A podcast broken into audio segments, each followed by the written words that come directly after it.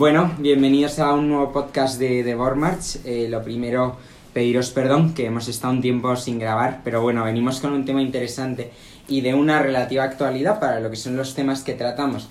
También os aviso que la verdad es que el programa va a ser un poco más corto, porque la verdad es que es un programa que he planteado un poco más desde el homenaje y desde el intentar también eh, ligar todo lo que os contamos en otros programas con cuestiones que están pasando en la actualidad y que posiblemente no volvamos a vivir. Em, eh, la persona, el príncipe del que os queremos hablar hoy, porque bajo este nombre, Príncipe Felipe, eh, se le ha conocido prácticamente toda su vida y de hecho es un lugar común el denominarle bajo esta forma. Em, normalmente la denominación en inglés, que a mí es la que más me gusta y más correcta me parece, es Prince Philip, Duke of Edinburgh, bueno, pronuncio mal Edimburgo, como tantas otras cosas que pronunciamos mal en este programa, pero eh, hemos querido titularlo de esta forma, porque creo que es importante que no solamente es Felipe, duque de Edimburgo, sino que antes de nada nació príncipe.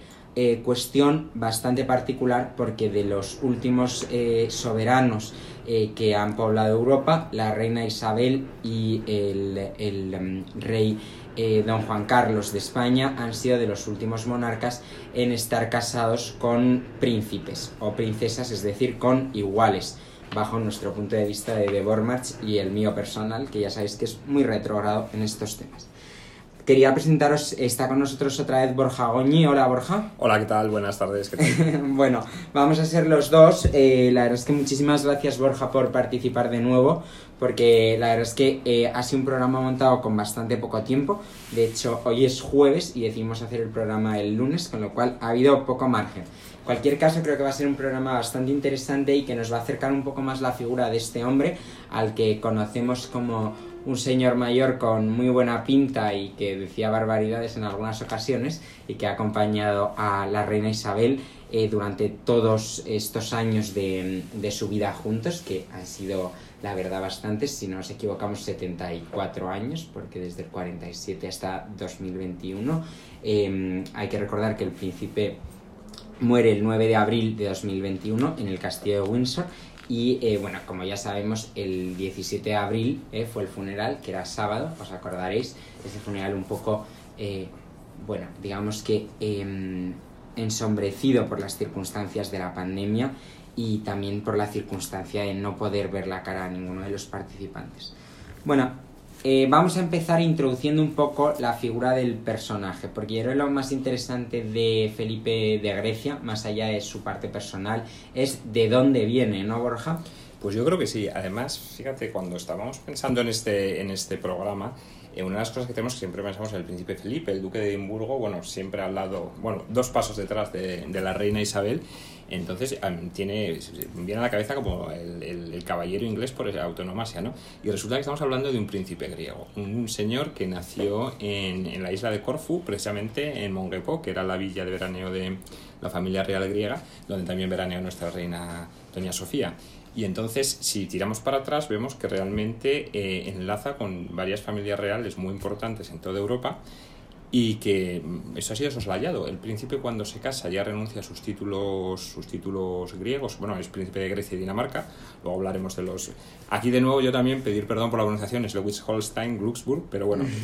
Eh, y entonces realmente se nos queda la figura del marido de la reina Isabel, pero hay mucho detrás, ¿no? Entonces yo creo que es lo que podemos empezar a hablar ahora de su familia, de, sus, de los Battenberg, como... Claro, vamos a intentar un poco dar eh, una, una, visión que nos permita conocer exactamente a sus cuatro abuelos. Bueno, lo primero a sus padres. El príncipe Felipe es hijo del príncipe Andrés de Grecia y de la princesa Alicia de Battenberg. Vamos a empezar por Andrés de Grecia. Andrés de Grecia es hijo a su vez del primer rey de Grecia de la dinastía eh, danesa, o sea, de los Glucksburg, ¿vale? Es eh, Jorge I de Grecia, es uno de los hijos de un rey de Dinamarca, en concreto de Cristian IX, no vamos a entrar en excesivos detalles por no perdernos demasiado, y en un momento dado en el que los griegos han echado a su rey anterior, han echado al rey Otón de Baviera, Otón I de Grecia, le han echado porque no le consideraban excesivamente liberal, tienen que elegir un nuevo monarca y ese nuevo monarca que eligen es, eh, después de una serie de vicisitudes bastante complicadas, en 1861, en los años 60 del siglo XIX, eligen a este señor, a Jorge I de Grecia. Jorge I de Grecia, ¿vale? Abuelo paterno, por tanto, del duque de Edimburgo, eh, un señor con un bigote bastante interesante y que es muy divertido, eh, se casará con una gran duquesa de Rusia, en concreto con la gran duquesa Olga de Rusia. Eh, bueno, esta gran duquesa era una señora muy curiosa porque se casó con 17 años y llegó a Atenas con su nurs y con los ositos de peluche y las muñecas, porque se casó verdaderamente joven. Pero eh, reunía la curiosa circunstancia de que era muy difícil encontrar princesas eh, ortodoxas, porque al final el rey Jorge de Grecia pues necesitaba buscar una princesa y que ésta fuera ortodoxa. Por eso se casó con la que sería abuela del príncipe Felipe, que es la reina Olga de, Grecia, ¿vale? Nacida gran duquesa de Rusia. Y por el otro lado nos vamos al corazón de Europa. Aquí hemos estado en Dinamarca, con ese abuelo que llega de Dinamarca para eh, gobernar Grecia, y con esa abuela que viene de Rusia para casarse con este señor, con Jorge I de Grecia, y pasamos al otro lado. Que entonces estamos hablando de los, los Battenberg, que realmente son un, es, el título Battenberg es una familia condal que se extingue en el siglo, en el siglo XIV, hace 1314, pero a, raíz del matrimonio de Alejandro de S, o S con, con, su esposa morganática, le crean condesa de, de, de, Battenberg, ¿no? Eso es. Y luego es muy curioso porque así, eh, de esta manera, estamos hablando a mediados de los, del siglo XIX, eh, los Battenberg van a acabar entroncados pues, con distintas familias reales, con los ingleses, con los españoles a través de la reina Victoria Eugenia y también con, con los suecos, porque una hermana de Alejandra de Battenberg, eh, la madre del príncipe Felipe, se casa con el rey de Noruega, con Carlos eh, cuarto Gustavo, Carlos sexto Gustavo. Yo con los, con los suecos siempre me lío, o sea que ya podéis. Exactamente, o sea que los Battenberg, que en realidad eran una rama morganática de la casa de Hesse, o sea, de los grandes duques de Hesse, Mm, va a acabar muy bien emparentada. Y la realidad de este emparentarse bien eh, es eh, algo con lo que la madre del príncipe Felipe de tiene algo que ver directamente. Porque Alicia de Battenberg es hija de Luis de Battenberg, un, o sea, es nieta, perdón, de Alejandro de Gese, que nos lo acaba de presentar Borja, y de Julia Joque, que sería la que como no tenía título esta señora y no podía compartir el rango principesco de su marido, porque en aquella época se hacían las cosas bien y si el matrimonio era desigual era morganático, entonces se la titula condesa primero y después princesa de Battenberg. Dentro de los hijos de este matrimonio va a haber uno, que es el príncipe Luis de Battenberg, ¿vale? Luis de Battenberg se va a casar con su prima hermana, con una princesa, perdón, con su prima hermana, no, en realidad con su sobrina, con una princesa de Hesse. Esta princesa de Hesse es nieta de la reina Victoria.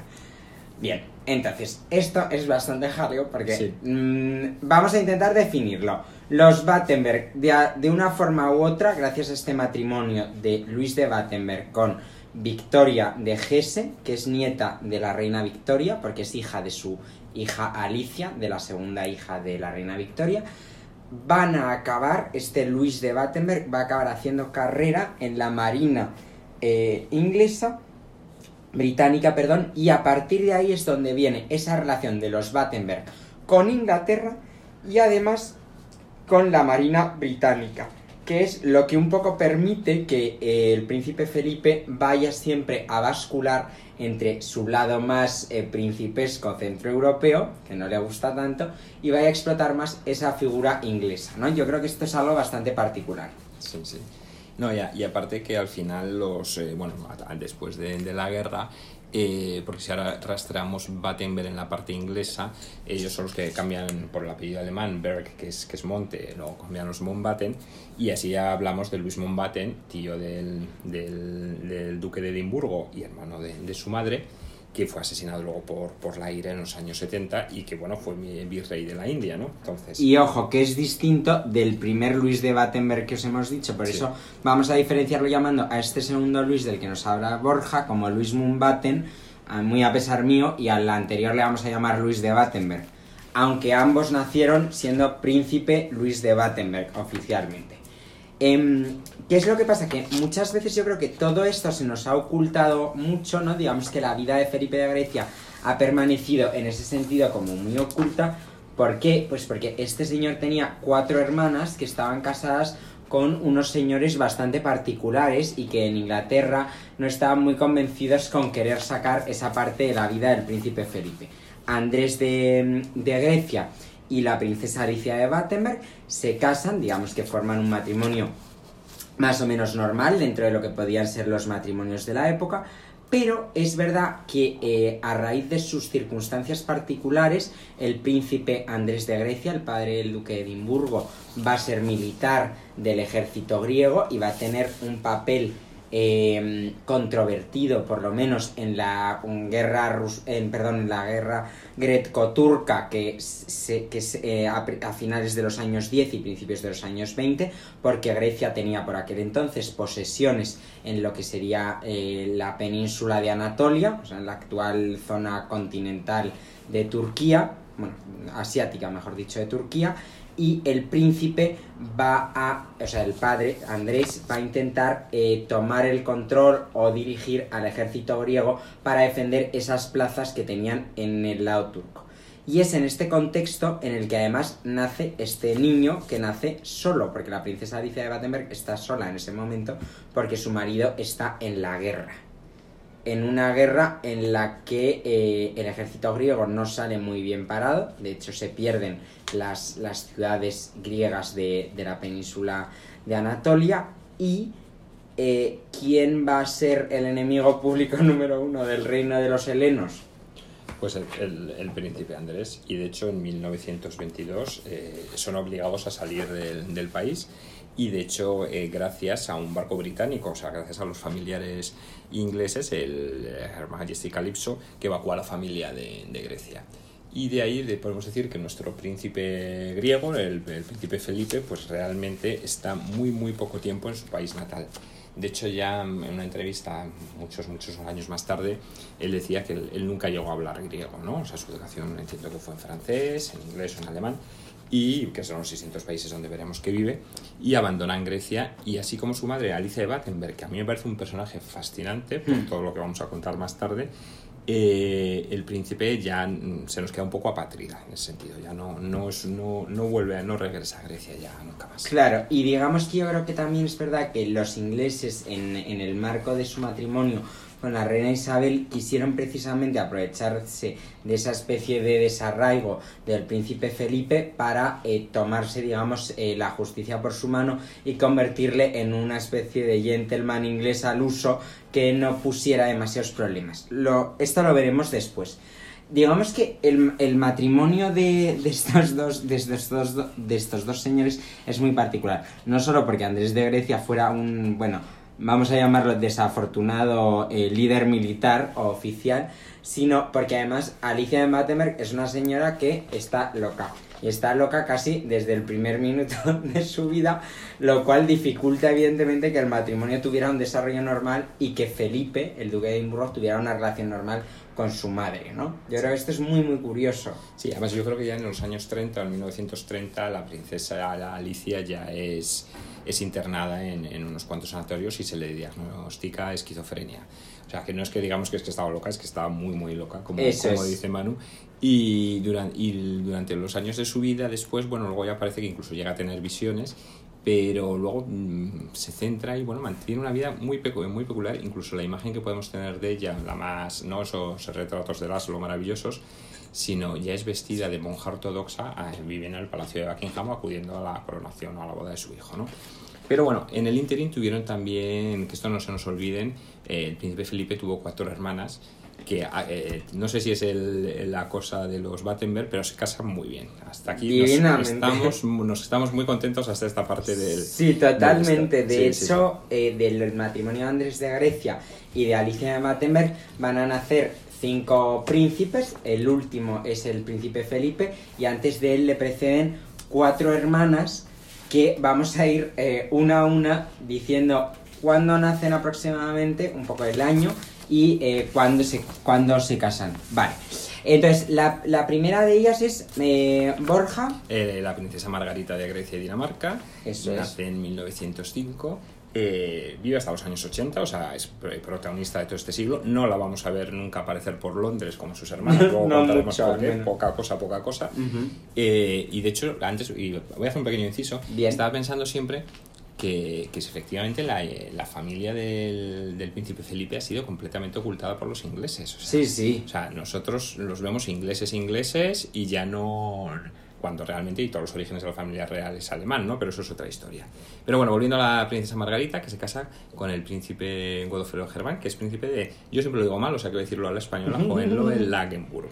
Eso que es. deberíamos pronunciarlo, Manu, seguro que tú lo dices No, mejor. yo digo Sí. Juan Loe Langenburg, Langenburg, pero vale, bien, sí. eh, Pablo Juan Loe, que está Sí. hablando con estos días por unos temas de la Orden del Fénix de los Juan Loe, posiblemente nos, nos pudiera corregir mejor. Bien, bien. En cualquier caso, se casa con un jefe de una casa mediatizada alemana. Las casas mediatizadas eran considerados, consideradas perdón, iguales a las casas soberanas. Por lo tanto, digamos que primer matrimonio aprobado, ¿no, Borja? No, no, le damos, le damos muy buena nota y sus hermanas, allá donde fueres, haz lo que vieres, continúan con. Porque la siguiente es la, la princesa Teodora de Grecia.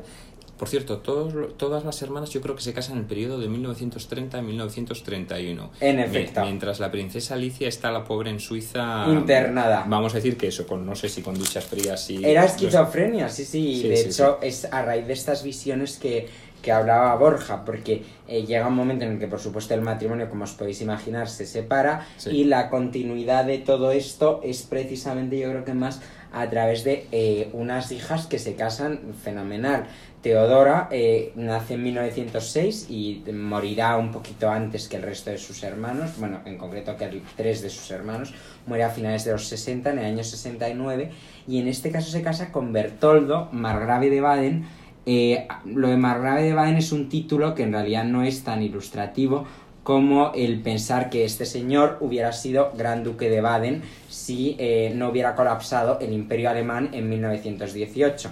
O sea, llevamos una que se ha casado con un jefe de una casa mediatizada, con el príncipe Godofredo, bueno, con Godofredo, príncipe de Juan Loe Langeburg, para intentar diferenciarlo, y la segunda se casa también con un, eh, eh, soberano de Jure, que es el, Gran Duque de Baden, aunque en aquel momento utilizaba este título de Margrave de Baden, Bertoldo. Eh, o sea, segunda, bien, vamos con la tercera. Vamos a la tercera. Cecilia de Grecia también, eh, aquí casada con el, el gran duque heredero de Hesse, Jorge Donato. que muere en un accidente de aviación en 1937 con sus, no sé, con sus hijas, no sé si tiene. Exactamente. Bueno, de hecho, con sus dos hijos Con- mayores. los hijos, sí. Con sus dos hijos mayores. Eh, volveremos un poco sobre el accidente un poquito más adelante en, cuando hablemos un poco del príncipe errante, de Felipe Sí. como príncipe errante. Y luego, por último, la princesa Sofía de Grecia y Dinamarca, casada en primeras nupcias con Cristóbal Ernesto de Hesse-Kassel y después con el príncipe Jorge Guillermo de Hannover, que también le vamos a dar muy buena nota. Y yo quiero hacer un pequeño spoiler a raíz de estas bodas, claro. porque, eh, spoiler, porque cuando vamos- hablemos del funeral del príncipe Felipe, que fueron 30 personas, eh, podemos decir que efectivamente estuvieron sus primos, bueno, serían ya sobrinos, entiendo, que, era tanto el margrave de Baden como el, duque de heredero de Hesse.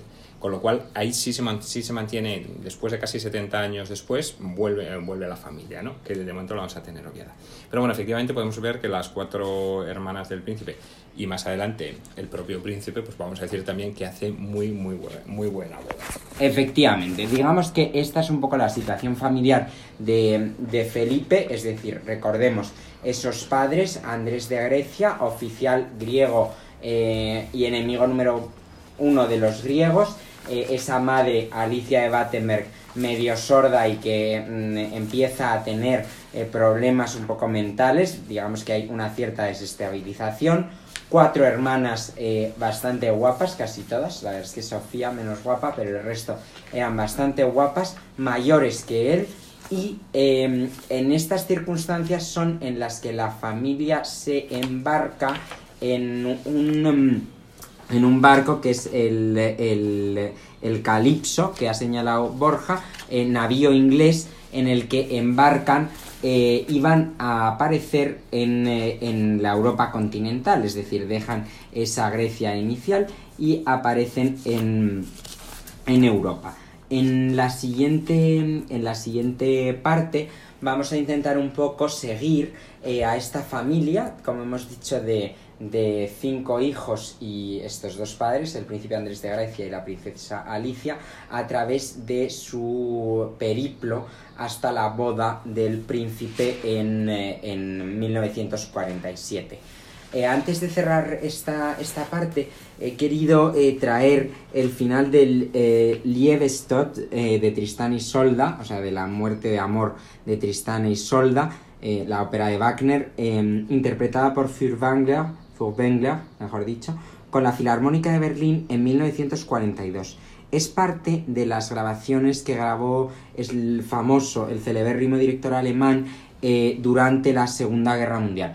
Y lo he querido traer porque me parece que esta huida del príncipe Andrés de Grecia y su familia de, de, de su patria, de Grecia, eh, después de la, del fin perdón, de la Primera Guerra Mundial, marca un poco el final de una Europa de los príncipes, de la que en cierta forma el príncipe Felipe va a ser un heredero, mal que le pese, pero ha sido un heredero hasta el día de hoy. Os dejamos con este final del Liebestod de Tristan y Solda en versión de Wilhelm Furtwängler con la Filarmónica de Berlín en 1942.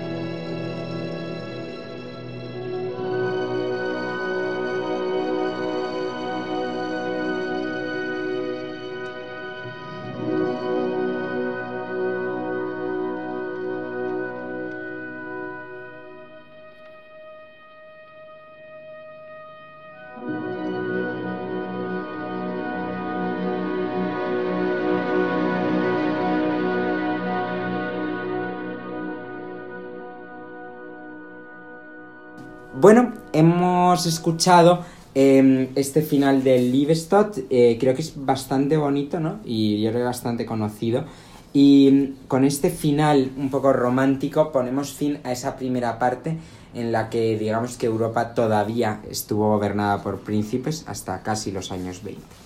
Eh, bueno, esta familia llega a París, pero en París eh, tampoco vamos a durar mucho porque esto se deshace por momentos, ¿no, Borja? Efectivamente, el príncipe eh, vive en París hasta los 7 años, vamos a, o sea, que estamos hablando del año 28 o algo así, me parece, ¿no? Eh, que de hecho vivía... Hasta el año, eh, hasta el 29-30 viven todavía en París. Sí. Y le mandaron a un colegio americano. ¿Por qué le mandaron a un colegio americano? Porque, eh, perdona, está- sí, estamos eh, eh, hablando de París, que era dirigido por Donald McLanet, que, bueno, estuvo trabajando ahí, recibió su, oye, su primera educación. Yo creo que aquí los príncipes vivían un poquito en precario, siempre hablan de... En precario porque una estaba- pequeña casa prestada por su tía María Bonaparte. Eh, bueno, eh, la pequeña casa de hoy en día entiendo que a todos nos gustaría. No, y la pero- americana casada con, con... Porque cuando ellos llegan a París, la que les deja la casa es una americana con la que habían casado a Cristóbal de Grecia, que es una, una gorda americana que nadie quería casarse con ella, y entonces él se casa con Cristóbal de Grecia. Y entonces este señor, este señor es el que, el que hace un poco como si dijera Christopher, perdón. Es que lo de Christopher me parece tan espantoso que no puedo ni decirlo en inglés. Entonces Christopher de, de Grecia se casa con esta señora americana y esta señora americana, eh, que su nombre es Nancy Stewart Worthington Leeds, o sea, atención, Tela, ¿vale? tela. Tela marinera es la que les deja la casa cuando llegan en el calipso con toda la familia. Vale, creo que es una casa en allí muy pequeñita y yo creo que es gracias a la intervención de esta señora americana por lo que va, por lo que va a, mm, a ir el príncipe Felipe a ese colegio americano en París que se llama The Elms o The Elms o algo así. Sí. Entonces, muy interesante en ese sentido porque en realidad esto está todo eh, pa- patronizado, o sea, apadrinado por esta señora americana que era la mujer de su tío Cristóbal de Grecia, ¿vale? Eh, hermano de su padre. O sea, un hermano de su padre se casa con la rica americana y la rica americana les acoge en París, manda a Felipito al colegio Lo- Los Olmos, The Elms, Sí. y eh, básicamente este es como el momento inicial en el que él empieza una, una serie de colegios, de internados, ¿no? En los que mm, sus padres, yo creo, en París estaban ya fatal, ¿no? Sí, yo entiendo que sí, porque eh, un par de años más tarde, eh, en 1928, es enviado al Reino Unido y su madre la internan en el año 30, con lo cual entiendo que la esquizofrenia no es una cosa que aparece así de repente. Y de hecho, el, el príncipe, el príncipe Andrés se va a vivir a Monte Carlo y ahí le vamos a perder prácticamente la pista hasta que muere en los años, en los años 40, ¿no? En efecto. En el año 28, así que ab- abandonamos la, etapa, la etapa francesa y el príncipe Felipe se va a vivir a Reino Unido y asistir a la escuela de Chin. Y ahí vivió con su abuela, la Victoria G. Tasmart, en el Palacio de Kensington, donde años más tarde, bueno, pues volvería a tener a, su, a sus hijos, ¿no? Y sobre todo ya empieza, yo creo que aquí la parte de, de su tío eh, Jorge Mumbaten, que es el marqués de Milford Haven. Ellos habían renunciado ya a los, ahora hablaremos de este tema, ¿no? A sus títulos alemanes y que se crean eh, eh, marqueses ingleses. Bueno, digamos que eso es algo que, que ya podemos adelantaros, Ah, es decir, sí. los Battenberg ingleses, que en realidad son todos, porque solamente quedaba ya eh, como princesa de Battenberg que no estuviera radicada en Inglaterra nuestra reina, la reina Victoria Eugenia, que por supuesto ya no le afectaba mucho el cambio de apellido de sus hermanos y sus primos, ¿no? Y yo creo que eso sí que es muy interesante, porque básicamente en Inglaterra en 1917 se vuelven locos, deciden que eh, a ellos no le va a pasar como a sus primos los rusos y que ellos prefieren eh, dejar de tener títulos alemanes, a pesar de que evidentemente son unos señores alemanes, pero hasta tal punto que la reina Isabel hoy, eh, para los puristas como yo, es duquesa de Sajonia, porque pertenece a la casa de Sajonia Coburgo-Gotha, mal que le pese a ella y al resto de los ingleses, y no dejan de ser unas señoras en realidad totalmente alemanes de raza. Eh, ¿Qué es lo que pasa? Que los Battenberg deciden, bueno, pues para que no se nos pueda decir que nosotros somos una rama secundogénica, segundogénica y morganática de la casa de Gese, ¿vale? Yo me cambio el apellido, me llamo Mumbaten, como bien ha explicado Borja, y el rey Jorge V, como si fuera un acto magnánimo, les ofrece cambiar ese principado, eso, o sea, bueno, principado, esos títulos principescos, ese rango de Fürst, de príncipe en Alemania, se lo hace cambiar por unos, unos spirits ingleses que, bueno, pues, en fin, que son los que continúan hasta hoy. Sí.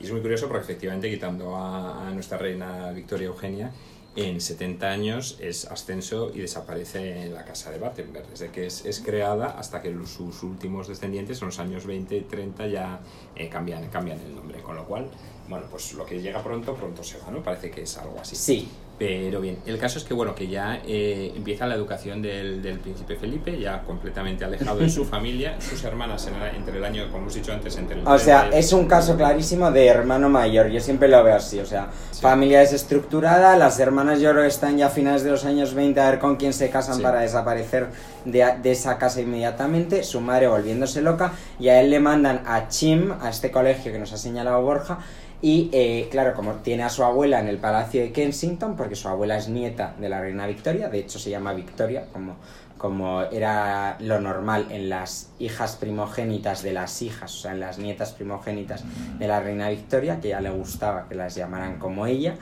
y eh, verdaderamente es algo bastante curioso porque va a vivir efectivamente en ese palacio en el que luego vivirán sus hijos y sus nietos, el príncipe Felipe. Y, y, y está estudiando en Chim durante eh, cinco años. Y es muy curioso, bueno, lo que decíamos antes de la familia real inglesa, que, es- que son más alemanes que otra cosa, ¿no? Con el que Sajonia, Coburgo, Gotha, y no olvidemos que ellos venían de los Hanover, con lo cual si nos, nos vamos a atrasar todavía un par de siglos a raíces alemanes. Pero bueno, entonces no sé, sabemos si por esta, esta rama alemana, pero el príncipe en el año 33 eh, es enviado a estudiar a Alemania, a la Schloss Salem, que todos conoceremos seguramente porque años más tarde la reina Sofía, que es sobrina del duque de Del duque de Edimburgo, eso es. eh, es que ya estamos saltando con los con los esto y ya tenemos que tener espe- esto parece decir es ya muy difícil, o sea, ni para profesionales, Sí, o pero sea... bueno, el caso es que, que estudia, eh, recibe una, una eh, recibe formación en este internado. ¿Por qué en va a ese Alemania. internado? Porque claro, en este, a partir de los años 30, como hemos dicho, sus hermanas se van a ir casando con distintos príncipes alemanes. En concreto, en el 31 se van a casar, eh, primero se casa Margarita con, con Godofredo de Juan Loe-Langeburg, en, el, en agosto de ese mismo año se casa Teodora con eh, Bertoldo, margrave de Baden, eh, es, ya se había casado Cecilia con Jorge Donato, Gran Duque de Hesse. Bueno, todavía no era Gran Duque de Hesse, le faltaría un año. Ah, Entonces era todavía Gran Duque hereditario, no había muerto su padre, Ernesto Luis de Hesse. Y por último, ya se había casado, la más pequeña, Sofía, ya se había casado, que se casó con 16 años, con Cristóbal de Hesse. O sea, desde luego tiene pinta que la casa no era para estar mucho, porque No, a no. jugar por las bodas que hicieron, bodones, pero vamos, se fueron rápido. Sí, no, y aparte da la sensación de un poco de qué hacemos con el niño, ¿no? Porque lo envían a Alemania, entre otras cosas, también el colegio era propiedad de, de, de Bertoldo de Baden. O sea que familia desestructurada y como ocurre en estos pasos, no estaban nadando en la... En la abundancia. En la Entonces, ¿qué es lo que pasa? Que Bertoldo de Baden monta un colegio en Salem, porque tiene un castillo ahí para ganarse la vida, con un educador que está muy de moda, que es Kurt Hahn. Sí. Kurt Hahn. Entonces, Kurt Hahn eh, resulta que es de descendencia o tiene algún tipo de relación con los judíos, que ya sabemos que en, ese, en, esa, dis- en esa horrible psicopatía ¿no? que se metieron los nazis, pues ya cualquiera era sospechoso, pero es que puede que Kurt Hahn fuera judío, es que lo desconozco totalmente. El caso es que Kurt Hahn en el año 35 le dicen que hasta luego. Sí, no olvidemos que los nazis estaban ya en Alemania desde el año 33, con lo cual Exacto. todavía las cosas iban a poner peor. Y entonces, como dice Manu, y decide fundar el Cordostown School en, en Escocia. Eso es, decir, digamos que el espíritu mm, del, eh, del colegio de Salem, digamos que lo, interesante es que ese espíritu se va a replicar en, eh, en Escocia. El colegio de Salem va a seguir, como hemos dicho, y ahí irá eh, la reina Doña Sofía, nuestra reina, eh, a estudiar durante unos años. Eh, importante señalar también que durante este ascenso del poder nazi en Alemania, los maridos de sus cuatro hermanas van a estar afiliados al partido nazi o bien eh, en, en sectores muy cercanos al partido nazi. el papel de la realeza, o de la antigua realeza, perdón, de la realeza alemana en relación a los nazis ha sido muy controvertido, pero eso era un hecho, es decir, parece que Felipe eh, vive en, en esa disquisición, sobre todo cuando tiene que volver en el 35 a Gordon, a, perdón, es Gordonstown, Gordonstown, sí. Gordonstown, perdón, con Kurt Hahn, es decir, él huye un poco de esa especie de ambiente eh, nazi en el que se estaba convirtiendo Alemania, sus hermanas y sus cuñados. O sea que sí que hay algo de verdad en esa especie de punto, ¿no? Anti-alemán. Sí, sí, yo creo además que toda la sociedad era filonazi eh, en, en aquella época de una manera o de una manera o de otra, ¿no? Eso y, es. Y luego, por ejemplo, eh, es, es muy importante, eh, aquí en Cornostán el príncipe también, que entiendo que ya tenía contacto con el mar, eh, ellos navegan mucho, hace una travesía ya a, Suecia y esto nos va a marcar los años más tarde, porque estamos hablando siempre aquí del Perfect Gentleman, pero cuando veamos su, su actuación en, en la guerra en la guerra mundial, estamos hablando de un, de un soldado de los de, de los de antes, ¿no? Eso es. Entonces, eh, años más tarde, este mismo, este mismo colegio, eh, el, el duque de Edimburgo envió al, al- al príncipe de Gales a estudiar allí con nefastas consecuencias porque yo creo que el príncipe Carlos no estuvo a gusto ahí ni en el momento que, que No. del coche. O sea que, Y también sí. su, su atormentada personalidad, incluso a día de hoy, con eh, sus luces y sus sombras, yo creo que es fruto muy posiblemente de esos años en Gor- Gordonstown, que yo creo que era un colegio muy particular. Del 35 al 39 está en Gordonstown y en el 39 Felipe, que claro, evidentemente, eh, cuando en, en el año 39 estamos hablando con que ya directamente Alemania e Inglaterra estábamos al borde de la guerra cada cinco minutos, o sea, se sabía que iba a acabar pasando algo. Y es en ese momento cuando yo creo que bajo influencia de su abuela y de los, y de los Mumbaten, o sea, ya no de los Battenberg, sino de los Mumbaten, le van a mandar, evidentemente, al, al Royal Naval College, que está en Dartmouth, como cadete de la Marina Británica, ¿no? Eh, cadete que le durará poco ese puesto porque enseguida explota la guerra y hay que seguir adelante con ello. Sí, no, no, olvidemos que el 1 de septiembre Alemania invade Polonia y empieza ya la, la Primera Guerra Mundial, con lo cual eh, sí, efectivamente pasa en, en, en el Royal Naval College, en- vamos a decir que entran en acción al momento, ¿no? Porque pasa de Guardia Mar y ya es nombrado Guardia Marina en 1940.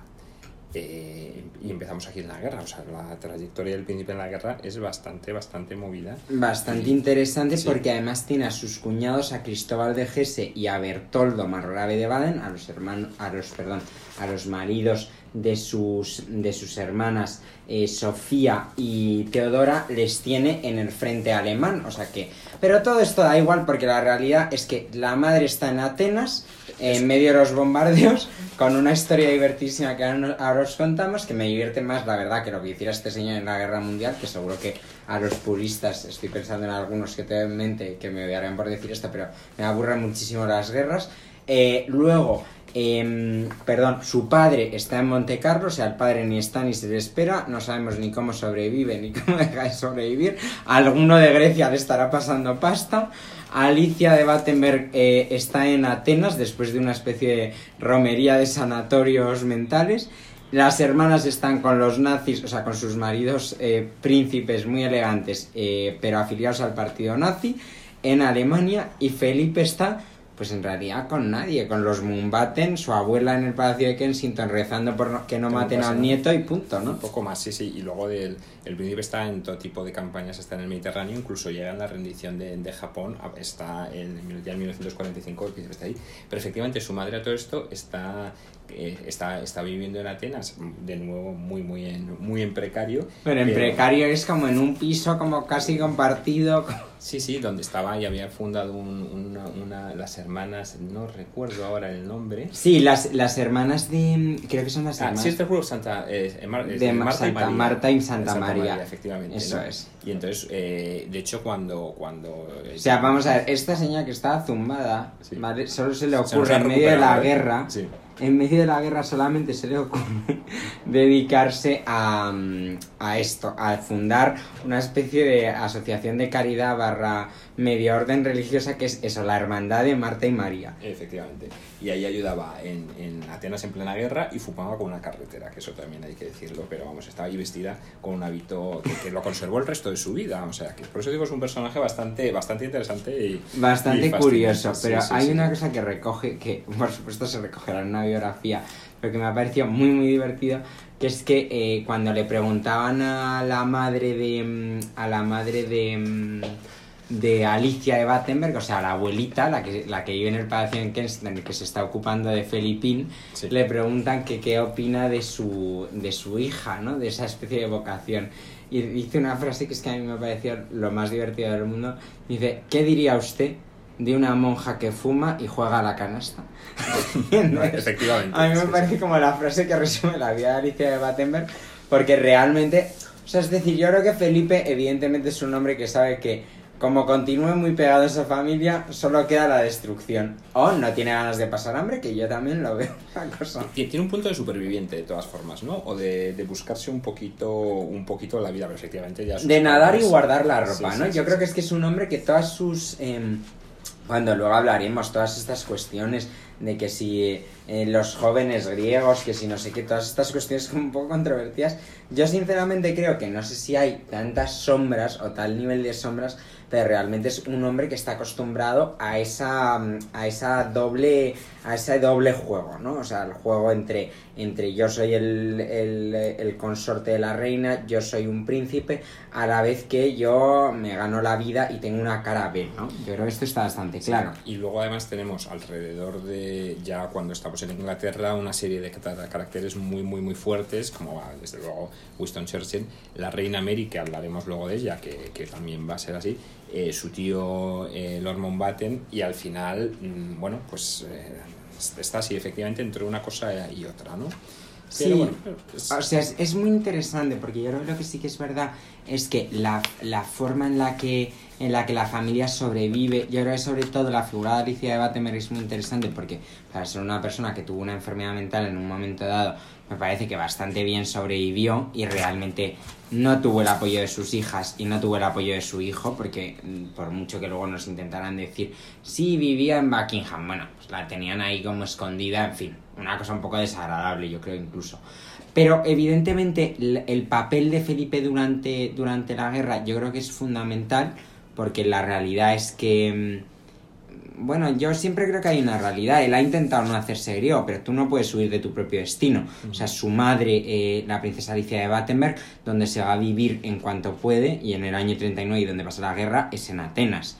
Eh, cuando él ingresa en, en, eh, en el Royal Naval College de Dartmouth, no ingresa por voluntad propia exactamente, sino que es porque Jorge eh, II de Grecia, o sea, su, su, su, su, su tío, su tío, perdón, su tío, Sí, su madre, sí. Bien, sí. No.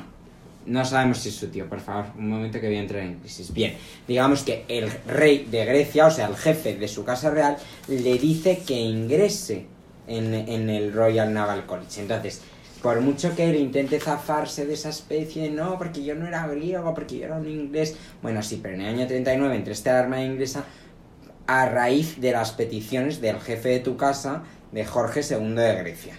Entonces, vamos también a dejar las cosas claras porque yo creo que a veces, eh, no sé, a veces preferimos olvidar ciertas cosas. Bien. Y, y, Manu, corrígeme que a lo Sí. mejor me estoy equivocando. ¿Ya él es el teniente Felipe Mountbatten en, cuando está en No, Norma? no, ¿Todavía no, no, no, no, no, no, de-. Felipe- siendo Felipe de Grecia? Vale, Él vale, sigue siendo Felipe de Grecia. Perfecto. El tema de los títulos es algo que va a venir con posterioridad, que va a venir eh, en el momento en el que se anuncia su compromiso con la, con la princesa Isabel, eh, con la entonces princesa Isabel, eh, pero hasta entonces no va a haber ningún tipo de controversia, es decir, es simplemente es un príncipe griego, eh, evidentemente Grecia ya sabemos de qué lado está en la guerra, aunque la machacaran, ocuparan y hundieran, Sí.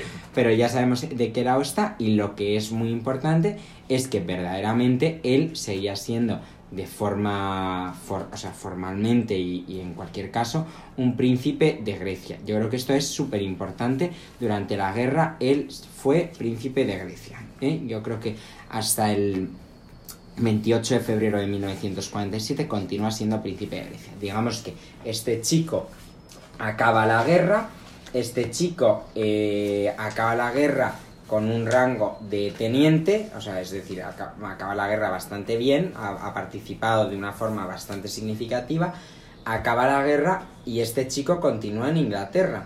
Su madre continúa en Grecia y buscando dinero para la hermandad de Marta y María o la locura esta, pero él, él continúa en Inglaterra. Yo creo que en ese momento se da cuenta que él tiene su futuro como sus tíos los Battenberg en la marina inglesa porque verdaderamente ve que es lo único que funciona una marina la más poderosa del mundo frente a un continente, ¿no? A una Alemania destruida, que era la que le ofrecían sus hermanas, contra las que, por cierto, había luchado, con lo cual yo creo que eso también debe marcar mucho, ¿no? El no saber dónde, dónde ir realmente. Completamente sí. Y eh, no sé si estamos acabando ya la guerra. Porque la guerra, digamos que ya vamos a acabarla. No sé si hay algo más que, podía, que, pudiéramos, que pudiéramos tocar en ese sentido o que quisiéramos resaltar de la guerra. Es súper interesante todo lo que hizo. Repito, mm, Borja a lo mejor se lo sabe mejor. Desde luego no me lo sé. No, simplemente comentar eso, que, el, que realiza una carrera militar en la guerra completamente ascendente, o sea que tanto está en frente del Mediterráneo como está en Sicilia, como hemos dicho antes que, acaba en Japón, ¿no? Pero, o sea que realmente el, este carácter suyo del príncipe fue forjado pues, por esta infancia, esta, esta familia, por una educación y por un... era un, militar en toda, en toda regla, ¿eh? No estamos hablando de un príncipe al uso que, bueno, sí que hace la carrera militar porque tiene que ser jefe de los ejércitos pero bueno, lo hace como príncipe griego dentro de la marina, marina de la marina británica y un poco reforzando siempre la conexión, la conexión Mumbaten. Es importante también señalar que en Inglaterra eh, era considerado yo creo que como una cosa muy positiva que al final él era descendiente de la reina Victoria y eso es algo que le apuntó muchos tantos, sobre todo porque su abuela, como hemos visto, su abuela materna vivía en Kensington y había recuperado frente a su origen más germano, bueno, más, más germano, mejor dicho, había recuperado su origen inglés y vivía en Kensington y se llamaba Victoria como la eh, añorada reina de, Inglaterra y yo creo que con con, este, con esta especie de, mm, de, tranquilidad después de la Segunda Guerra Mundial, en la que Felipe ya tiene una carrera en la Marina, una brillante carrera en la Marina, como habían tenido su tío eh, Luis Mumbaten y antes eh, su tío abuelo Luis de Battenberg. Yo creo que es, perdón, su abuelo Luis de Battenberg, yo creo que es bastante importante el señalar esa alegría posterior a la Segunda Guerra Mundial y para ello hemos elegido eh, la canción Will Meet Again, que todos conoceréis, que es de Vera Lynn, eh, que como sabéis eh, murió el año pasado o en 2021, como con 100 años de edad literalmente, y esa canción que los ingleses tienen bastante cariño, pues porque como podréis ver en la letra es bastante alegre y bueno, no viene mal porque yo creo que en estos tiempos de COVID también es una lección ese Will Meet Again de Vera Lynn.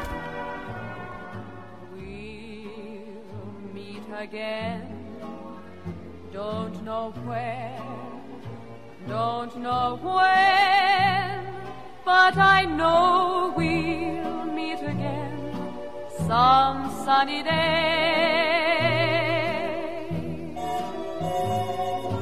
Keep smiling through, just like you always do till the blue skies drive the dark clouds far away. So will you please say hello to the folks that I know? Tell them I won't be long. They'll be happy to know that as you saw me go, I was singing this song. Again. Don't know where, don't know when, but I know we'll meet again some sunny day.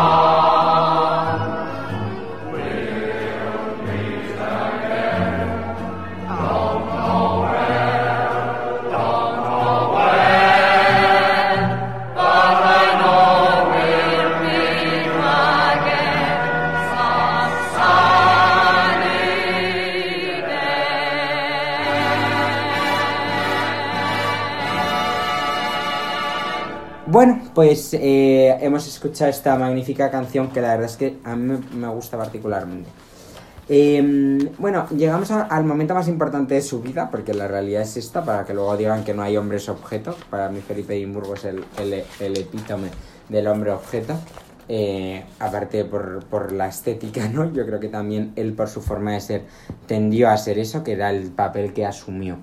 Em, es muy interesante porque en el año 47, digamos que eh, el año anterior había comenzado ese romance con eh, la reina la reina Isabel, ese romance que empieza antes del famoso viaje a Sudáfrica, ella se va a Sudáfrica con, con ella es, eh, por supuesto, la, reina Isabel II del Reino Unido, por aquel entonces sencillamente la princesa Isabel, pues la princesa Isabel con su hermana Margarita eh, y sus padres van en viaje a Sudáfrica, ha acabado la guerra, Sudáfrica es un país rico, se ha portado muy bien eh, con, la, con el imperio, perdón, durante la guerra, viajan allí y ese viaje o esa separación es la que anuda definitivamente el destino de la reina Isabel con el de el príncipe Felipe, que por aquel entonces todavía es Felipe de Grecia y Dinamarca, porque ante la situación general de la Inglaterra del momento, después de una guerra que les había costado tantos muertos,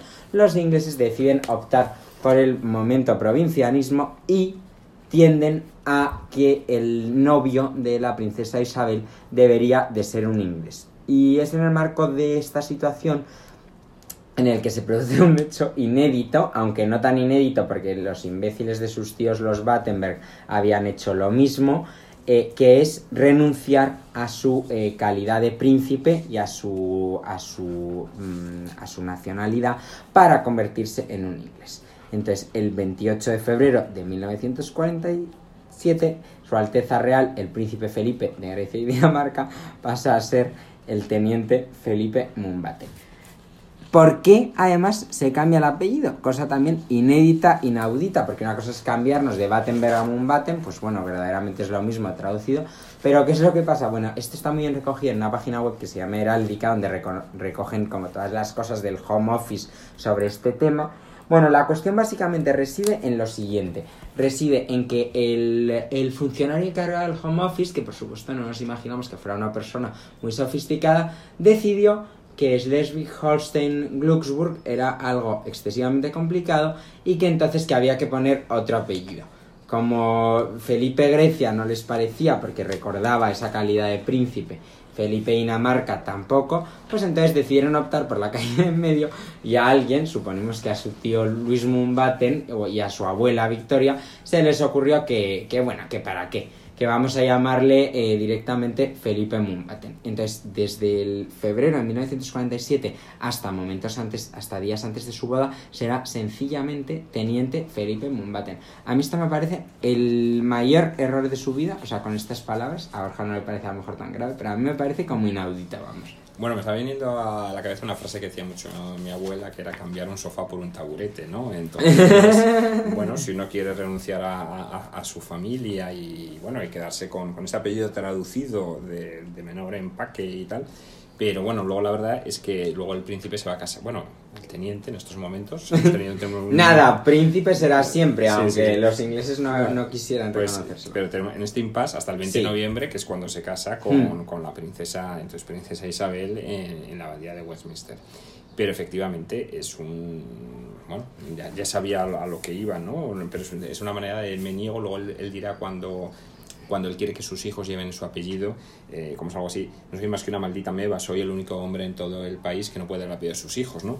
Pero, pero bueno, en ese momento parece que no sé si accede de buen grado o no, pero, pero hacerlo lo, lo hace. Hombre, yo creo que yo creo que de todas formas, o sea, realmente y, y mal que le pese, o sea, él tomó esa decisión sabiendo lo que lo que conllevaba y yo creo que está súper claro que, que él realmente eh, estaba haciendo una apuesta por algo más grande y por vivir bien. Yo creo que después de las penurias que pasaron sus padres en ese sentido, él dijo, bueno, a mí no me va a pasar eso. Y él accede a eso. Por mucho que luego él diga, no, es que ya no, no pueden llevar mi apellido, no sé qué, no sé cuántos. Mm, bueno, yo opino que eso no es exactamente así. se da una situación como todavía más particular porque encima los ingleses que antes de la boda van como anglizándole un poco, pues entonces ¿qué es lo que hacen? Bueno, pues ahora ya es el teniente Felipe Mumbate. Después le dan ya la jarretera, con lo cual pasa a ser el teniente Sir Philip Mumbaten. Después de eso, el día 19 con o sea, una cosa como surrealista. Es el día 20 es cuando contrae matrimonio con la, con la entonces princesa Isabel. El día 19 su suegro le eleva al rango de o le concede el predicado, sería como lo dirían antes, pero bueno, eh, eh, hoy en día, incluso en el año 47 en el Home Office, decían como que lo elevan o should be entitled to... Eh, to bear His Royal Highness, o sea, que le, digamos que le permiten utilizar el Alteza Real, o sea, momento surrealista en el que en el que se da la situación en el que este señor no es príncipe, pero está entitled a utilizar el His Royal Highness. Eh, hasta tal punto la situación es caótica que esto, eh, gracias a Dios, se soluciona el 20 de noviembre cuando su suegro, en el día de su boda, le concede el título de Duque de Edimburgo. Porque anteriormente se daba la situación tan particular que técnicamente era Lieutenant His Royal Highness Sir Philip Mountbatten. Porque como no era príncipe, no podía tener, en vez del ser, el Prince Philip Mountbatten. Bien, aparte que, claro, era una poca barbaridad decir Philip Mountbatten como si fuera Prince eh, Borja Goñi. O sea, no, porque tiene que tener, evidentemente, una denominación territorial. Bueno, pero después de esta caótica, desastrosa paleta eh, intervención del Home Office en toda esta operación, a la que por supuesto accedió el, que iba a ser duque de Edimburgo en la mañana de su boda, se produce lo que yo creo que ha sido siempre considerado el matrimonio del siglo, porque ¿quién iba a pensar que ese señor, o sea, que ese mm, oscuro príncipe griego iba a acabar casado con la soberana por antonomasia del mundo occidental, ¿no? Sí, y, y, además era un personaje fundamental al, bueno, lo que es del, lo que es el siglo el siglo XX y parte del XXI, ¿no? Son, han sido 74 años de, de, de matrimonio. El príncipe siempre con, con la reina Isabel desde el año 47 eh, no olvidemos que la reina también, bueno, no vamos a decir si fue por carambola o no, pero no había nacido para ser reina del Reino Unido. Pero en el 1936, estos años 30 convulsos en allá donde los miremos, eh, su tío, eh, Eduardo VIII, bueno, decide abdicar e irse con la, señora, con la señora Simpson, con lo cual su padre, que era duque de York, porque Isabel nació como princesa Isabel, de York, eh, pasa a ser la, la, princesa Isabel y su padre eh, es Jorge, Jorge, Jorge VI. Eh, que a su vez estaba casado también con, con, con la Elizabeth Bowes Lyon, que era una condesa escocesa. Bueno, ni siquiera, o sea, era una hija de un, conde escocés. Hija de un conde escocés, efectivamente. Con lo cual realmente... Digamos que Inglaterra ya en los años 20, incluso antes, había empezado a iniciar esa deriva con bueno, los príncipes que se casen con gente de aquí que nos traen menos problemas. O sea, para mí es una deriva ultranacionalista inglesa. Que lo que pasa es que, como parece que los ingleses ahora no han sido nacionalistas nunca. No, no, no, no, no. Os pareció estupendo que el duque de York se casara con una chica inglesa, no sé qué, no sé cuántos. Y efectivamente, esa chica inglesa, cuando tuvo a sus hijas, las educó muy poco para ser reinas por las circunstancias que tú indicabas. Pero además, cuando alguien les señaló que a lo mejor tenían que estudiar un poco más, ella decía esa frase que a mí me encanta, la reina madre, que es lo que decían sus padres. Decían, decía, bueno, mis padres nunca educaron bien a sus hijas, o sea, sus hijas nunca tuvieron una educación académica y casaron a todas sus hijas muy bien y a una, refiriéndose a ella misma, muy, muy bien. Pues efectivamente, pues muy, muy, muy, muy bien. Entonces, es verdad que, por ejemplo, este, lo que decías antes, este oscuro príncipe, príncipe griego, pues eh, aporta más cuarteles que, que, su suegra, ¿no? Entonces... Claro, totalmente. Sí, sí, pero que luego, luego desaparece, no los obviamos, entonces, durante el, el resto de, de, su vida. Claro, exacto, pero lo que sí que yo creo que hay un punto que es curioso es cómo se revierte ese, o sea, por eso yo creo que el mimetismo del establishment es clarísimo, porque en realidad si alguien no era un príncipe oscuro, puesto que su genealogía se conocía al dedillo y lo único que podíamos sacar es Julia Joque por el imbécil de Alejandro Egese, el resto no podían decirle ni mu. Mientras que la otra en realidad, pues la hija de un conde escocés. punto. O sea, simpática, nos cae bien, era una cachonda y alcohólica, pero no era nada más que eso. Mientras que en realidad su, su yerno, pues era una persona con otra categoría. ¿Eh? Y desde luego la, princesa Isabel hizo muy bien en casarse con este señor porque eh, agradeceremos que el príncipe Carlos con, con el príncipe Don Felipe sean los únicos monarcas en el futuro que todavía desciendan pura raza. Bien, Bien. dicho esto. Dicho esto, eh, La boda, la boda. Bueno, esta sí que es la, la boda del siglo, además ya retransmitida incluso por, por, por televisión, o sea que es, eh, empezamos ya la, la realeza como un tema de, eh, es eh, casados por el arzobispo de Canterbury y el arzobispo de York, y bueno, con todo el boato que merece la, la futura, la futura reina de, Inglaterra. Y con un traje que es muy interesante porque estaba hecho con los cupones de... Con los cupones de... Claro, estamos hablando que Londres, estamos en año 47, el Londres está destrozado, destrozado por todos los raíces de, los bombardeos durante la guerra, ¿no? Y también es verdad que llevaba eh, la reina, creo que bordado, todas las, eh, las flores eh, representantes de distintas partes del, Sí, del imperio, Del exactamente. Es un imperio que en estos años luego pues, irá evolucionando, ¿no?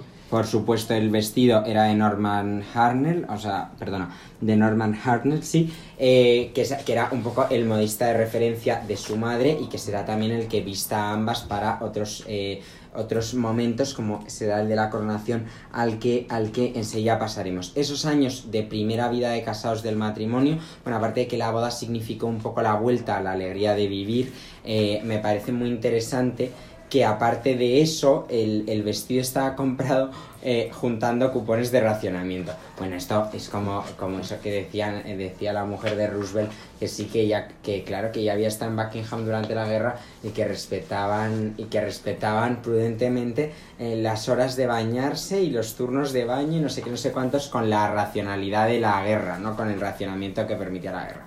Bueno, pues verdaderamente, o sea, podría ser, pero, pero yo creo que también había un poco de marketing en todo esto. Eh, se van a vivir a Malta porque el príncipe Felipe continúa su carrera. con su carrera militar. Eso es. Y están allí viviendo, yo creo, hasta prácticamente el año 52. ¿no? 51-52 en Sí. el que ya vuelven a Inglaterra. Esos años son los que la reina Isabel siempre dice que son lo- fueron los más felices de su vida porque ella era una joven madre. ¿eh? O sea, tenemos que no, no podemos tampoco olvidar que al final el, el primero de sus hijos eh, va a nacer en el año 48 eh, y, el, y la segunda de sus hijas, que será la, la princesa Ana o Ana Princess Royal, eh, va a nacer exactamente en el año 50. Entonces es verdad que esa primera época en la que eh, la reina Isabel juega a ser la joven esposa de un oficial británico estacionado, yo digo la stationed in, in Malta, eh, pues eh, digamos que van a ser unos años muy interesantes, van a ir a bailes normales, van a relacionarse con gente, digamos, como ellos, van a tener un poco ese punto que evidentemente no van a volver a, no van a, volver a tocar porque como decimos en el año en el año 51 en el año 51 52 debido a que su suegro eh, Jorge VI cada vez está peor o sea de salud vale directamente tienen que volver a Inglaterra esto ocurre en el año 51 En el año 50, efectivamente. Y lo que pasa es que luego la muerte de, de Jorge VI eh, y el, el- Stanley- Esto es muy esto es- particular, sí, sí, sí. porque son esas imágenes brutales en las que se despide en un aeropuerto de Jorge VI Sí. y, y se van a un tour de la Commonwealth, Se acaba que ya no era el imperio. Y efectivamente, y es, es- en África es cuando les, no están en Sudáfrica, me parece, sí, o en, En Kenia, en Kenia. en Kenia. Eh, es cuando eh, llega la noticia que de hecho el propio príncipe Felipe, entonces a un duque de Edimburgo, bueno, vamos a ver, eh, Duque de se- Edimburgo, duque de Edimburgo sí. se la da a su mujer. Y esto ya a nivel anécdota fue un gran escándalo porque la reina de Inglaterra, entonces ya... Bueno, aquí ya entramos un poco en la época de Crown, con lo cual Total, también sí, la sí, gente reconocerá más, Más las cosas que van pasando.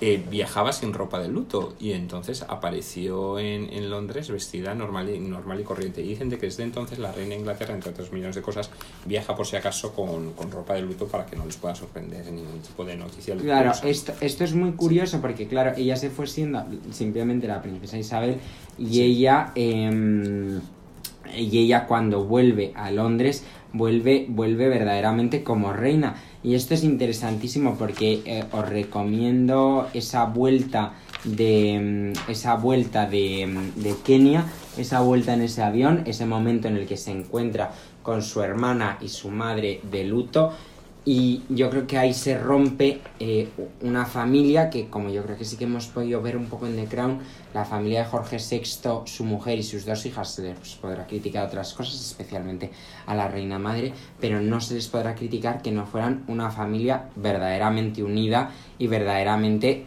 bueno, burguesa en el mejor sentido de la palabra, es decir, una familia de verdad muy, muy cariñosa. Eh, evidentemente eh, ahora es cuando se nota de verdad la entrada de Felipe en todo lo que es el establishment, en todo lo que es la organización. Yo creo que sobre las tensiones concretas que vive eh, el duque de Edimburgo ya con el establishment, realmente no merece la pena entrar. No por nada, sino porque es que todos acabamos de ver la serie de Crown están recogidas con mayor o menor fortuna, cada uno tiene su opinión respecto a cómo están recogidas y por supuesto nosotros también tenemos la nuestra, al menos sobre algunas de ellas, pero yo creo que lo que sí que es importante es que se, se, ejemplifica un poco un choque entre dos mundos, entre un Felipe que al final, aunque es un príncipe efectivamente con 150.000 cuarteles, es un hombre hecho a sí mismo. Y entra en un mundo en el que nadie se ha hecho a sí mismo en el que simplemente la reina madre ha tenido suerte, se ha casado muy bien con un señor extraño, también es verdad, y digamos que entra en ese mundo y quiere cambiar ese mundo, quiere modernizar ese mundo. Y yo creo que esto es, esto es un choque brutal que se plasma mucho en la coronación. Sí, que fue, al final sí es el, el, príncipe Felipe el que diseña la, la ceremonia de la, de la, coronación, pero yo creo que muchas veces eh, no deja de, durante, durante toda su vida, no deja de chocar contra el establishment contra la, propia corona, contra las normas, que él quiere hacer cosas más modernas, más, más distintas, y él no deja ser más el, pues, el marido de la reina, pues ha dicho así, o sea, no, no, no, no acaba de tener un papel institucional, aunque luego hizo muchas cosas y, y muchas fundaciones, pero no consigue, yo creo, que esa esa, eh, esa cabeza de familia, porque no olvidemos que la que es la reina eh, del, rey, bueno, del Reino Unido es, su mujer, Isabel, Isabel II. ¿no? Claro, yo creo que también es importante señalar en ese sentido que, que, a él eso le frustró mucho, pero yo creo que es como otros casos más cercanos que tenemos. Es decir, sabíamos a lo que veníamos. No me cuentes que si no sabíamos, que si yo no sabía, que esto no iba a ser así, que yo no les puedo poner mi apellido. No. Pues es lo que pasa yo creo con esto, que es un poco lo de las, las la, ¿cómo se llama? La pirámide esta de Maslow de las, de las necesidades. Prioridades. Una vez que, que uno ya tiene comida, ya quieres calefacción. Una vez que tienes no sé qué, mm. quieres jugar al golf. Pero una vez que juegas al golf, quieres que sepan que tienes buen, buen handicap. Sí. Luego quieres ya el jet privado. Pero no te olvides que tú lo que querías al principio era tener, tener sí, porque eh, como estaba el pobre, o sea, como claro, de, dónde venía, ¿no? Pero al final lo que quieres, o sea, eh, la realización cada vez es, es, es mayor. Es mayor y ahí pero tienes otros con los que chocas. Exacto, y yo creo que de todas formas es verdad que la, lo que le, siempre le agradeceremos a, Felipe de Edimburgo es que la coronación de forma tradicional en Inglaterra, el, el, que tenía la presidencia o el encargado de la coronación era el duque de Norfolk, que es por supuesto el primer par del Reino Unido, bueno, perdón, Inglaterra, porque el ducado de Norfolk es anterior al Reino Unido, es el, el First Peer of England y es Earl Marshall que es como si dijéramos una especie de gran cargo de Estado, de mariscal de, de Estado, que le permitía, o sea, o era prerrogativa de su casa y en concreto de su título, el organizar la ceremonia. Gracias a Dios, el príncipe Felipe presionó mucho para que esto se televisara y no solo para que se televisara, sino que eh, guardamos eh, una grabación que luego se emitió con posterioridad en color, que eh, fue, era algo totalmente novedoso en la época, que después podemos encontrar, por ejemplo, en YouTube, y es una hora y media, que es maravilloso. Y lo que tenemos que agradecer también al, al, al duque de Norfolk es que se, se siguió al pie de la letra lo que tenía que seguirse es decir, la tradición de las coronaciones, a pesar de que el duque de Edimburgo intentó brujulear que si cambio, que si no cambio. Y tenemos la particular circunstancia de que tenemos televisada una coronación hecha de la misma forma de la que se habían coronado pues los monarcas ingleses desde pues eh, que la coronación toma la forma actual pero digamos que nos evoca también esas coronaciones de la Edad Media las coronaciones de los reyes franceses y otras muchas coronaciones entonces yo creo que eso es algo que hay que agradecer al, duque de Norfolk y la otra parte, la de televisado, hay que agradecerse al duque de Edimburgo. que hizo llegar a cerca de 20 millones de, de personas en, en todo, en, en todo lo que son las islas. y que guardó un documento arqueológico que para no, o sea, arqueológico, un, una, un documento, una prueba documental bastante interesante. Creo que también hay dos cosas que señalar de la coronación, que como sabéis fue el 2 de junio de 1953.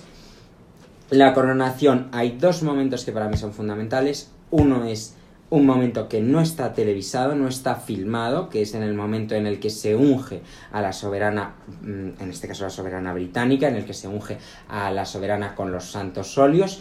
Esto por considerarlo el arzobispo de Canterbury un momento único, que la verdad es que se le ponen a uno los pelos de punta porque en el mundo católico, por desgracia, ya no tenemos una cosa similar.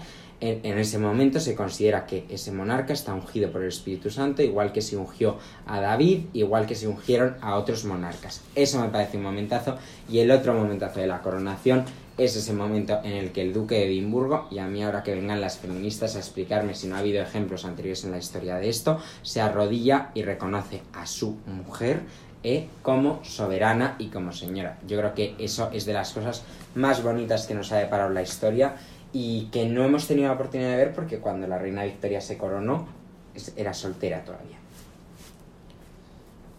Y no sé, ahora en las en las próximas. En las próximas ya veremos que. Ya veremos qué nos depara el futuro. Incluso con los ingleses, o sea. Sí, que, qué nos depara el futuro porque esto, esto promete, desde sí, luego. Sí, sí, porque luego, no sé si vamos a hablar también un poco de, de, de los hijos y de cómo.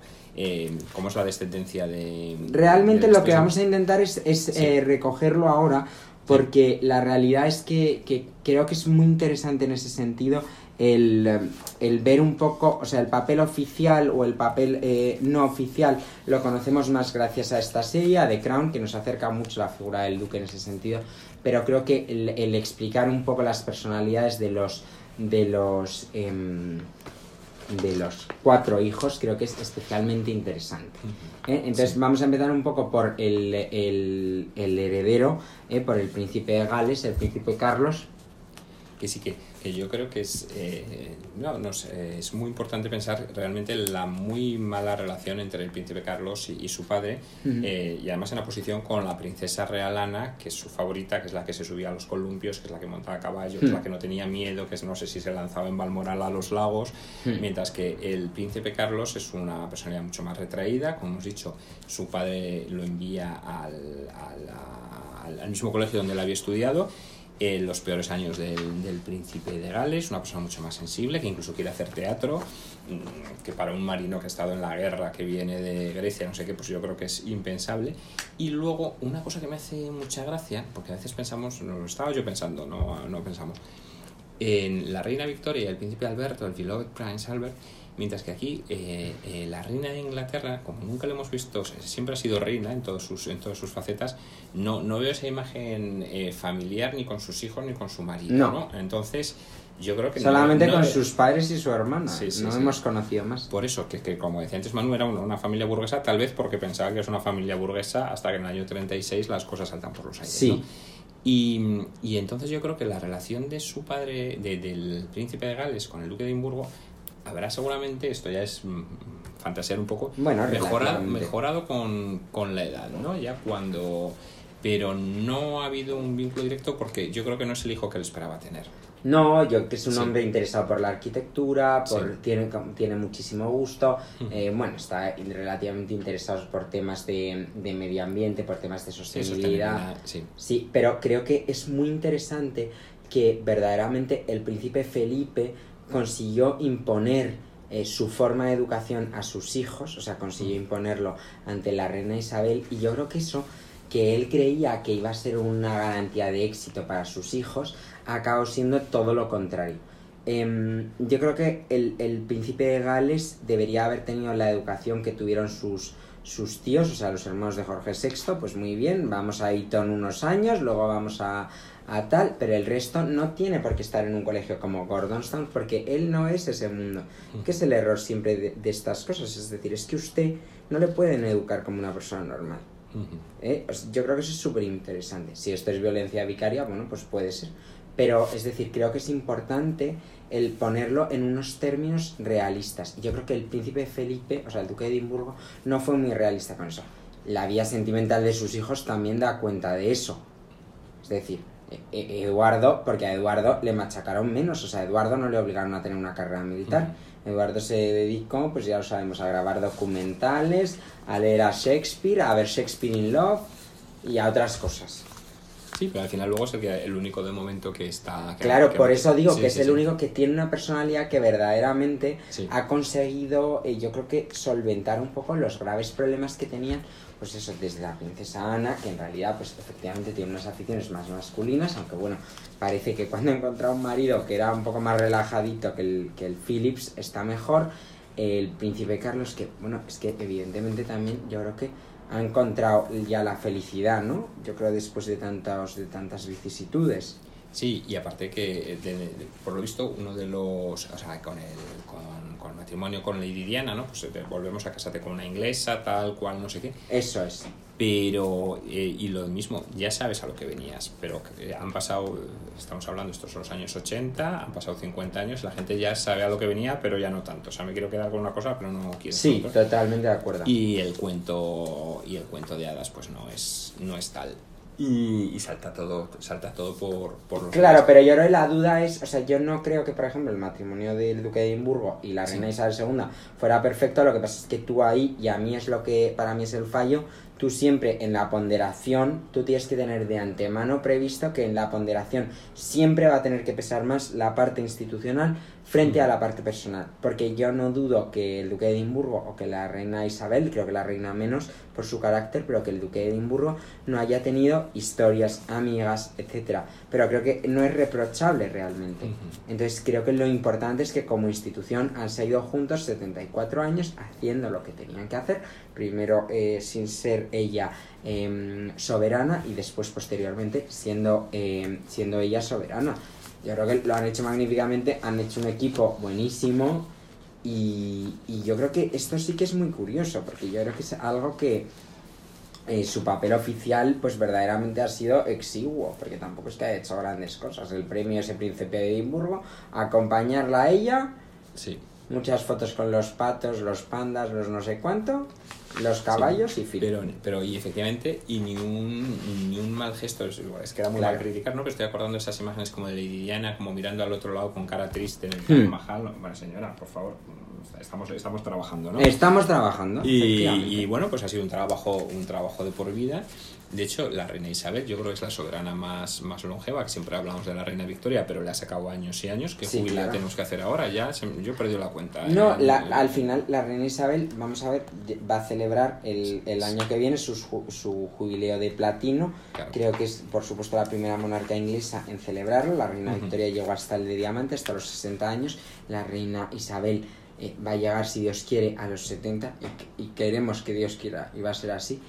Eh, pero es decir, a mí es que lo que me parece impresionante de la reina Isabel, que es lo que me parece que por eso para mí es la persona viva que más admiro en el mundo, es que con 21 años ella dijo en ese viaje a Sudáfrica del que hemos hablado, de hecho la ITV en su canal de Royal siempre pone esas imágenes, eh, eh, siempre se ve esa declaración de I declare before you all, eh, que, de, que dedicaría hasta su último suspiro al servicio de esta gran familia imperial, o sea, refiriéndose a eh, verdaderamente una vocación de vida que continúa hoy en día con sus 95 años. Entonces, claro, yo creo que esto, y le pasa lo mismo al duque de Edimburgo, pues realmente eso es el éxito, es decir, Sí, y luego hay una cosa también, ya hablando de casi para Sí. el final, que en, el- en 2017 ya dicen que el duque de Edimburgo se va, se va a retirar de la vida. En efecto. Oye, que también hay que saber que hacer las cosas bien, ¿no? O sea, pues si este señor ya está muy mayor, evidentemente, no vamos ni secretismos ni ocultismos. Él no es un soberano, no, no, entonces puede retirarse de su sexto,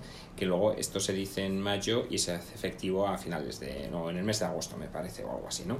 Ya con una serie de complicaciones después de, de salud muy gordas. Pero bueno, y luego yo sigo admirando a la reina de Inglaterra, que es que sigue al pie del cañón.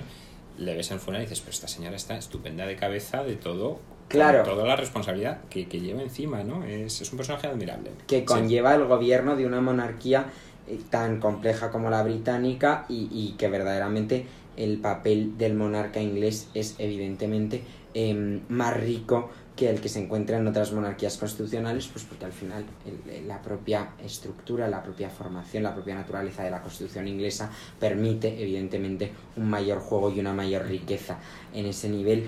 Yo creo que ya hablar un minuto de la muerte de un príncipe, una muerte que se produce en un momento espantoso, yo creo que eh, verdaderamente no se me ocurre un momento peor para morirse que esta época, ¿no?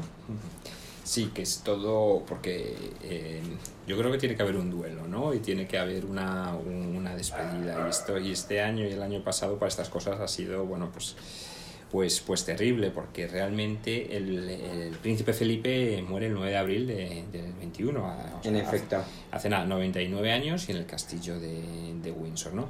Prácticamente eh, solo a dos meses de cumplir 100, 100 años. Exacto. Que había nacido, recordemos, en, la isla de Corfú. En la isla de Corfú en el año 21, recién acabada la Segunda Guerra Mundial, hijo del el príncipe Andrés de Grecia y de la princesa Alicia de Battenberg. Claro, impresionante yo creo que esos últimos momentos porque verdaderamente, verdaderamente es un señor que hasta el final que hasta el final ha representado una época en la que en realidad no perteneció, porque en realidad yo pongo, o sea, hago mucho hincapié, perdón, en que efectivamente ya era 1921, no estábamos antes del 18, su familia fue una familia disfuncional, no sé qué, lo que quieras, pero es que él venía de todo eso, entonces yo creo que ha sido un puente hacia el nuevo siglo, o sea, hacia, hacia una nueva época, ¿no? Yo creo que eso es algo súper particular en ese sentido, ¿no?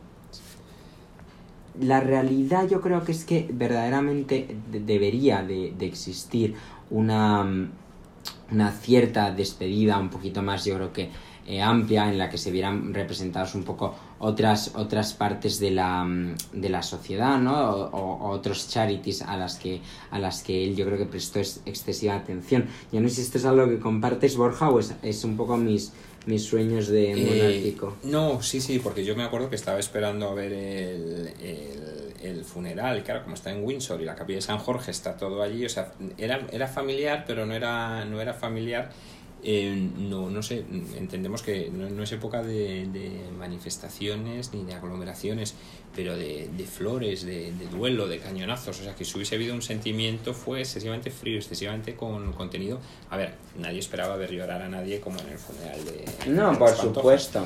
Pero, pero si fíjate, me viene siempre a la cabeza cuando cuando eh, muere Don Juan, eh, el rey llorando y la reina a su lado cuando, cuando están ya en el Escorial, ¿eh? no en el funeral de Estado. no, no, no, por supuesto. Y entonces, que estábamos todos con el corazón en un puño, ¿no? Y como había sido primero en, el, en el, la capilla del Palacio Real, con el manto de la Virgen del Pilar.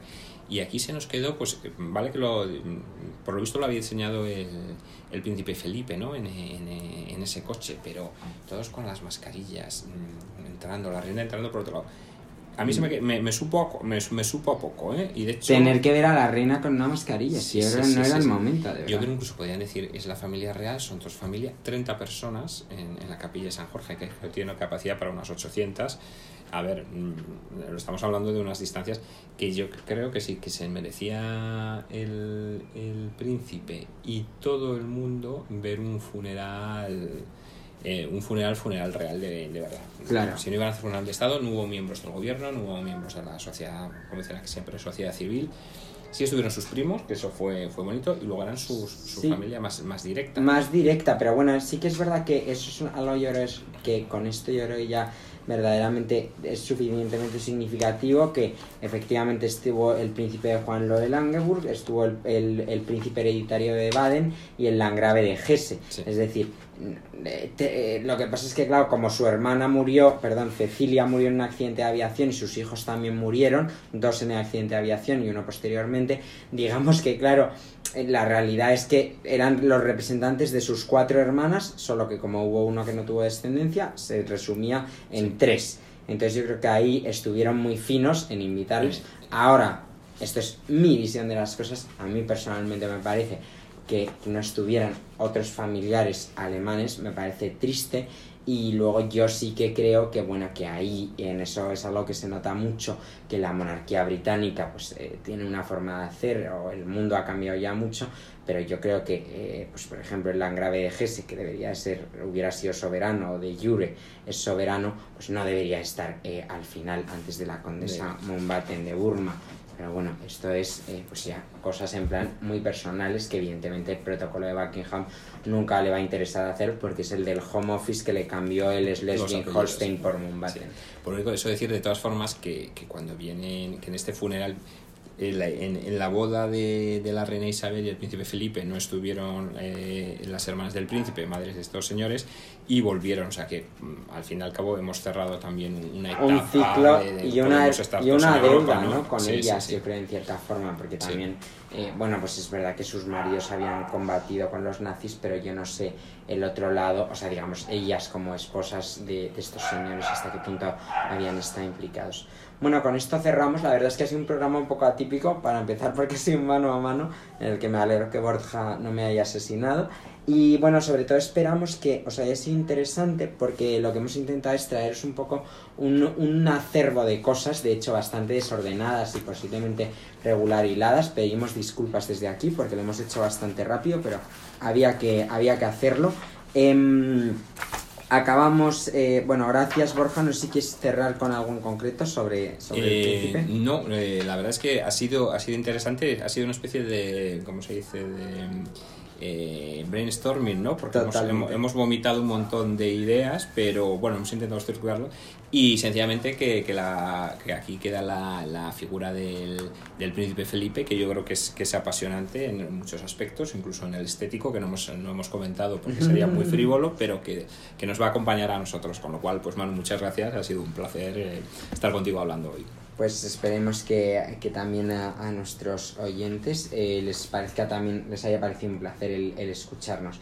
Acabamos eh, este, este homenaje al último príncipe al último príncipe de la Europa de antes de la Primera Guerra Mundial a pesar de que naciera después con el God Save the Queen en concreto el de la boda del príncipe Guillermo duque de Cambridge con eh, Miss Catalina Middleton que como sabemos pues actualmente tienen tres niños que son el futuro de la monarquía británica. Muchas gracias.